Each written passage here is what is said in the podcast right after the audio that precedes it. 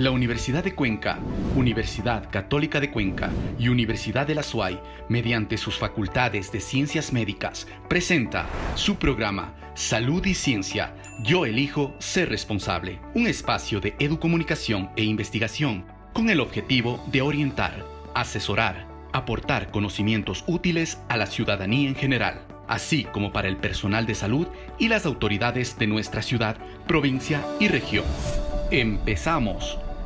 Ecuador, de acuerdo a UNICEF, es uno de los pocos países que no ha retornado a las clases en la región.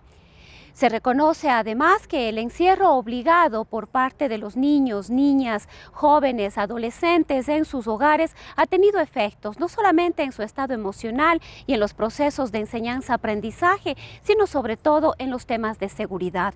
La violencia en todas sus manifestaciones se ha recrudecido. Y es precisamente sobre ese tema que vamos a hablar el día de hoy en esta nueva edición de Salud y Ciencia.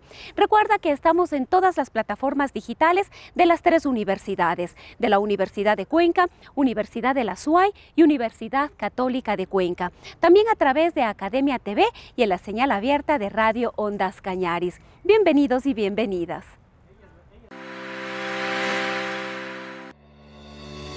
¿Sabías que... Según la ONU, las estrategias sanitarias no deberían centrarse tan solo en los aspectos médicos de la pandemia, sino en tratar las consecuencias que la respuesta sanitaria tiene en los derechos humanos.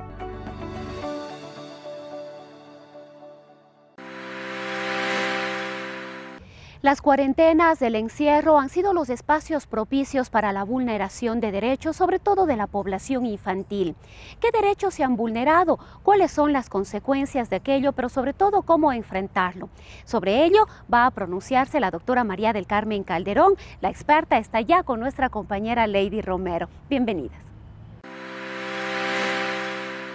Buenos días con todos quienes nos acompañan en un nuevo programa de salud y ciencia. En esta ocasión saludamos a la psicóloga clínica María del Carmen Calderón, directora del Departamento de Igualdad y Género de la Universidad de la SUAY. Con ella dialogaremos sobre los derechos en época de pandemia. Entre algunas de las aristas en este tema, UNICEF ha señalado que Ecuador, junto con Panamá y Perú, es uno de los pocos países de la región que no ha reabierto las escuelas desde hace casi un año. Doctora, al respecto, ¿de qué manera considera usted que se ha afectado el bienestar de los niños con el cierre de las escuelas, de los centros de desarrollo infantil? Muchas gracias por la invitación. Bueno, ¿de qué manera no se han afectado? Más bien podríamos decir, porque en realidad la vida del niño es del juego, de la interacción con otras personas, de vivir en un mundo de amor y de protección. Y la realidad que estamos viviendo es que se le ha privado de todo esto. Por una razón lógica, ciertamente, por su cuidado para que no vaya a contagiarse, para que no ponga en riesgo a las personas que viven con él, con ella, pero de todas maneras muchos de sus derechos han sido vulnerados. Por ejemplo, al no estar en contacto con otros niños, con otras niñas, pierde esta capacidad de ensayar lo que va a ser su vida en el juego es en donde aprenden a solucionar conflictos, a divertirse, a compartir, y eso muchas veces no lo están teniendo. Tienen un detrimento también en lo que eh, tiene que ver con su alimentación, porque la cuerda se rompe siempre por la parte más delgada, ¿no es cierto? Y los niños y niñas de los sectores vulnerables muchas veces porque sus padres o sus cuidadores han perdido los empleos o sus pequeños emprendimientos ya no son productivos, han dejado de alimentarse bien. Esto eh, no es una causa determinante, la pobreza de, sus padres, sin embargo, eh, sí puede ser predisponente para que se haga un caldo de cultivo para la violencia. Y la frustración de fuera puede pagarse en casa con los más débiles. ¿Se puede hablar también de que en esta situación se ha incrementado la deserción escolar? Bueno, escuché de hecho la semana pasada a la ministra de Educación, María Brown, que señalaba una cifra, ¿no? Decía que 90 mil niños han dejado de asistir a la escuela. O sea, son hechos, no es una cuestión de creencia, es, eso es. Y dada estas circunstancias, tanto niñas, niños, adolescentes se han expuesto a mayor medida pues al entorno virtual. Pero en ese sentido, ¿considera usted que esto ha contribuido a la vulneración de sus derechos? Sí, sí, de muchas maneras. Bueno, las alarmas respecto al uso de los dispositivos electrónicos, del contacto en el Internet, ya han sonado hace mucho tiempo, desde antes de la pandemia. Los niños son sumamente vulnerables y al estar sin el cuidado y la protección de un adulto, porque ellos están trabajando fuera de casa o porque están haciendo su propio trabajo, los niños sí están más expuestos a los peligros del mundo virtual. Esto ha pasado. En la semana anterior eh, tuvimos una noticia de que se descubrió una red de pederastas que operaba en varios países y curiosamente eh, la persona que operaba en el Ecuador era un adolescente de 15 años de Gualaceo. ¿A quiénes contactaba él? ¿Por qué estaba él involucrado en estas actividades? Y la siguiente pregunta, ¿a quiénes contactaba, de quiénes obtenía el material pornográfico? Era de otros niños, niñas y adolescentes, ¿no? Entonces, de que hay una vulneración, de que están más en riesgo, por supuesto que sí, pero no solamente para su salud emocional, porque la salud física también está en peligro. Por ejemplo, ha aumentado la miopía en los niños. Tantas horas expuestos a las luces de, las computadoras, de los celulares, estos juegos que ellos tienen eh, pueden producir epilepsia está comprobado totalmente. Dejan de hacer ejercicio físico, dejan de jugar al, aire libre, no reciben sol. Por supuesto, todo eso implica un daño para su calidad de vida. Doctora, como consecuencias mayores, ¿cuáles se podrían enumerar o cuáles se podrían mencionar lo que están sufriendo particularmente los niños en esta época de pandemia? Son varias cosas, ¿no? Siempre que hablamos de los derechos, estos son indivisibles, interrelacionados y tal.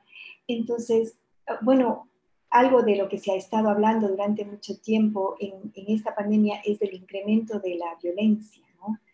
He sabido de casos en, que los padres, por ejemplo, al, estar confinados dejaron de realizar sus actividades cotidianas. Eh, sé de un caso, por ejemplo, de un padre que es deportista, que salía cuatro o cinco horas cada día a hacer deporte y al no poder hacerlo, le sorprendió a su hijo jugando con el con el celular a las 12 de la noche y le pegó una paliza tremenda que casi le mata. Pero este niño no es un niño del segmento pobre, ¿no? Es, un niño de muy buenas posibilidades, pertenecen a una clase con muchos privilegios. Entonces, al ser así, ellos no se imaginan dentro del mundo de la violencia. Jamás habría una denuncia. Lo que hubo es mucho dolor, mucho sufrimiento, pero las cosas quedaron ahí. Eh, he tenido muchos casos de adolescentes eh, que reportan unas palizas tremendas cuando antes no era lo usual. Parece que el encierro, la frustración, las dificultades sí han propiciado de alguna manera que los cuidadores, los padres, pierdan mucho la, la capacidad de tolerancia, no refrenen los impulsos y realmente han castigado severamente a sus hijos por estímulos insignificantes, ¿no? Este aumento de la violencia a veces sí realmente me parece preocupante. Y la tristeza concomitante, ¿no? La soledad, el desamparo, la indefensión aprendida, depresión, pensamientos suicidas, estas cosas las vemos todos los días. Doctora, allí también mencionar que si bien es cierto, por un lado, los niños y adolescentes han sufrido el cierre de las escuelas, de lo que hablamos, también es importante decir eh, lo, que, menciona usted, lo que han pasado los padres, lo que están pasando los padres y cuidadores. Entonces, ¿cómo atender a todo este grupo? ¿Cómo, cómo recomendar o qué, o qué decirles como para encontrar un equilibrio, para saber sobrellevar la situación? Es complicado porque no es una cuestión de decisión. O sea, si una familia ha perdido los ingresos, hay casos en que padre y madre perdieron su trabajo de la noche a la mañana. Y a pesar de haber recibido algunas liquidaciones, no necesariamente buenas, liquidaciones simplemente, eso se ha ido gastando. Y, los niños y, y los padres se han quedado en una situación de pobreza. De hecho, hay una pauperización de la clase media, ¿no?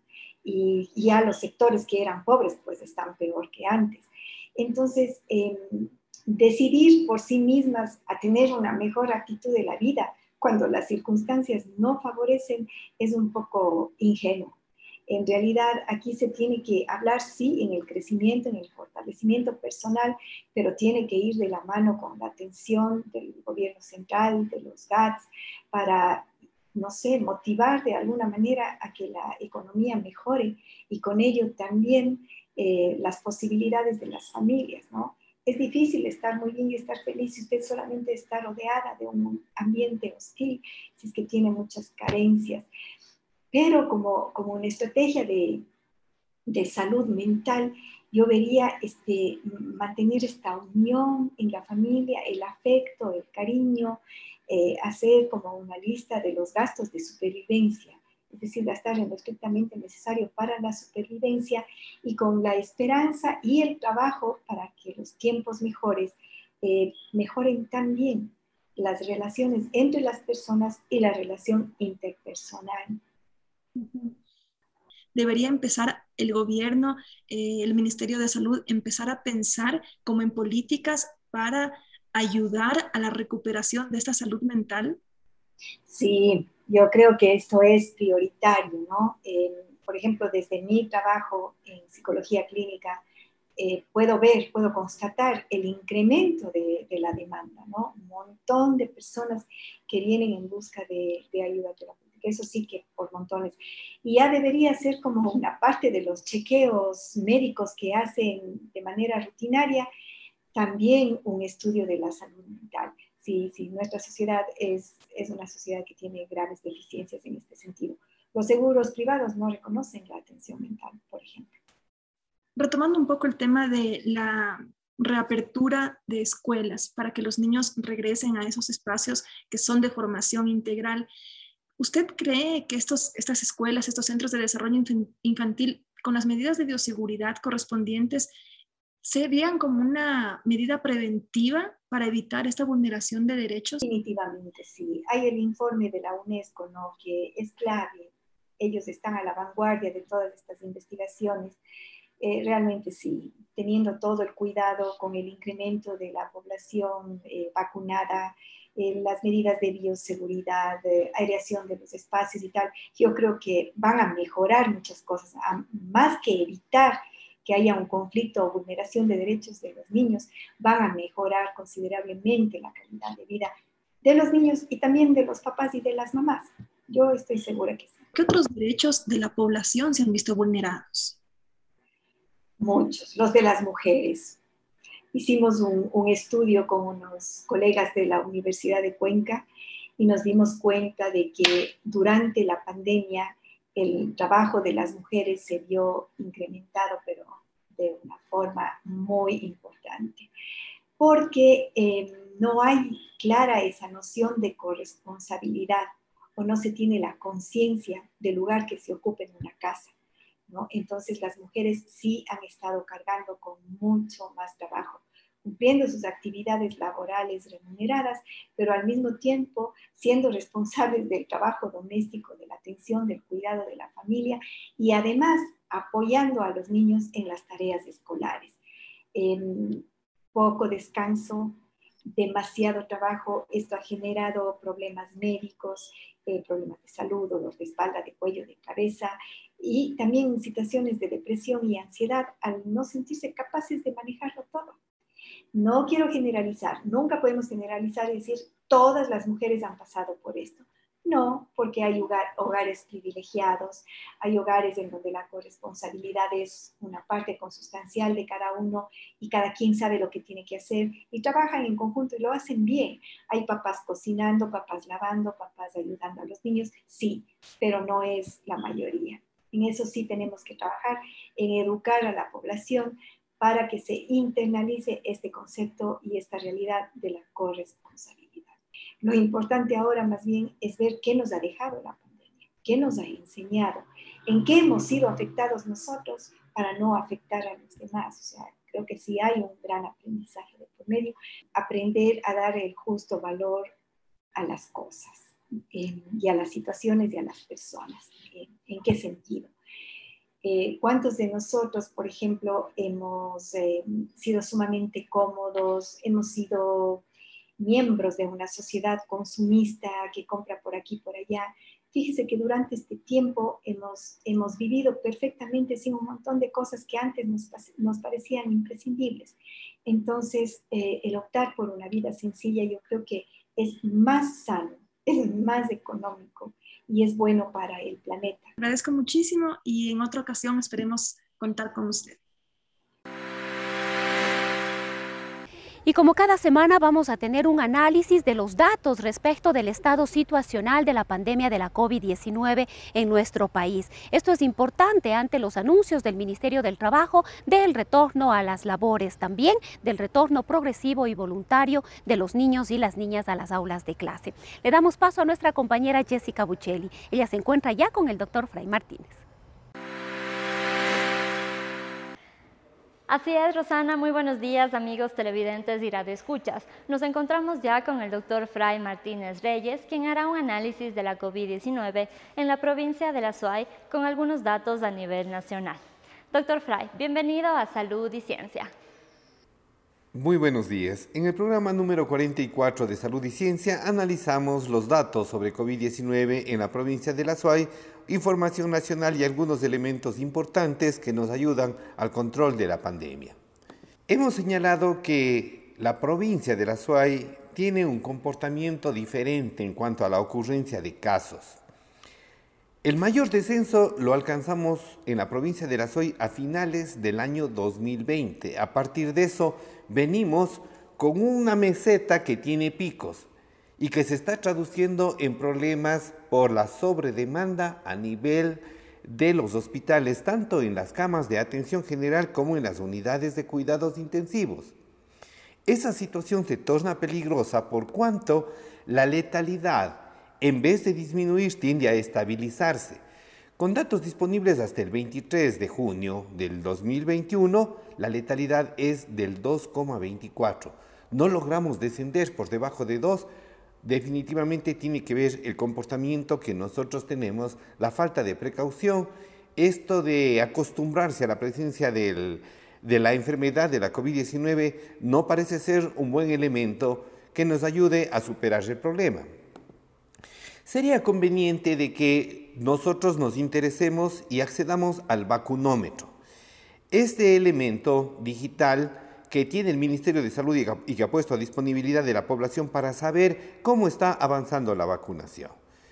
Primeras dosis se han aplicado 2.480.014 primeras dosis, 1.245.371 segundas dosis. ¿Cómo está la situación a nivel de nuestra provincia en cuanto a segunda dosis? De 16 a 49 años, el 6.73%, de 50 a 54 años, el 9,63%, y de 65 años y más, el 64.40%. En Cañar estamos de 16 a 49 años con el 4,11%, de 50 a 64 años el 7,99% y de 65 años y más 46,65%. Y en Morona, Santiago, de 6 a 49 años 6,16%, de 50 a 64, 10,05% y de 65 años y más, el 58,10%. Tenemos que recordar que se está privilegiando a las personas que tienen algún tipo de problemas, algún tipo de enfermedad. Sin embargo, es necesario que el ministerio analice la situación. Hay días en que los puestos de vacunas están prácticamente vacíos. No sabemos si es que la gente no está acudiendo, pero no se puede ofertar de una manera tan restringida. Es necesario abrir el panorama para poder cubrir más gente con la vacunación. Sobre esto de las vacunas, el Centro de Control de las Enfermedades de Estados Unidos nos enfatiza una vez más que las vacunas contra la COVID-19 son seguras y efectivas. Una vez que haya recibido la vacuna completa, puede reanudar sus actividades que hacía antes de la pandemia. Ahora todas las personas de 12 años de edad o más son elegibles para vacunarse contra la COVID-19. Las vacunas son efectivas para evitar que se enferme incluso después de haber tenido COVID-19. Los estudios han demostrado que la vacunación proporciona un fuerte refuerzo de protección en las personas que ya pasaron por la enfermedad. Si recibió un tratamiento para la COVID-19 con anticuerpos monoclonales o plasma de convaleciente, debe esperar 90 días para vacunarse. Hable con su médico, hable con el profesional que trató su enfermedad. Por otra parte, Si, si, usted o su hijo tienen antecedentes de síndrome inflamatorio multisistémico en adultos o niños, debe evaluar con su médico el postergar la vacunación hasta que hayan transcurrido al menos 90 días de su recuperación contados a partir del diagnóstico.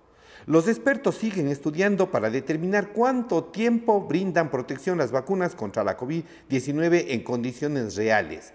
Recordemos algo que es muy, muy importante. Por cada millón de vacunas de segunda dosis se evitarían 5.700 casos de COVID-19, 215 hospitalizaciones, 71 ingresos a cuidados intensivos, recordando que la probabilidad de morir cuando se llega a cuidados intensivos es del 50%. Contribuyamos el regreso a la normalidad no se genera a partir de expectativas, sino de cosas reales como es el hecho de una vacunación del 70% al menos de la población. Muchas gracias. Agradecemos al Dr. Fry por su valiosa intervención de este domingo. A continuación daremos a conocer los datos estadísticos emitidos por el Ministerio de Salud Pública. En la provincia de La Suay, 24.470 casos confirmados, 505 fallecidos. A nivel nacional, 449.107 casos confirmados, 415.508 casos recuperados. De esta manera damos por finalizado nuestro segmento. Continuamos contigo, Rosana. Muy buenos días. Muchísimas gracias Jessica. Vamos llegando al final de Salud y Ciencia de esta semana. Recuerda que siempre estamos dispuestos a compartir con ustedes información importante que nos permita tomar las mejores decisiones. Somos Universidad de Cuenca, Universidad de la SUAY, Universidad Católica de Cuenca. Nos despedimos como siempre deseándoles que tengan un excelente domingo. Tips y consejos es necesario hablar de la COVID-19 con los niños, niñas y adolescentes como un sistema de protección para que sepan cómo enfrentar la crisis, tomando en cuenta los siguientes parámetros. Información clara y precisa, sinceridad, sin alarmismo y con creatividad. La Universidad de Cuenca, Universidad Católica de Cuenca y Universidad de la SUAY, mediante sus facultades de ciencias médicas, presentó su programa Salud y Ciencia. Yo elijo ser responsable. Un espacio de educomunicación e investigación con el objetivo de orientar, asesorar, aportar conocimientos útiles a la ciudadanía en general, así como para el personal de salud y las autoridades de nuestra ciudad, provincia y región. Hasta una próxima oportunidad.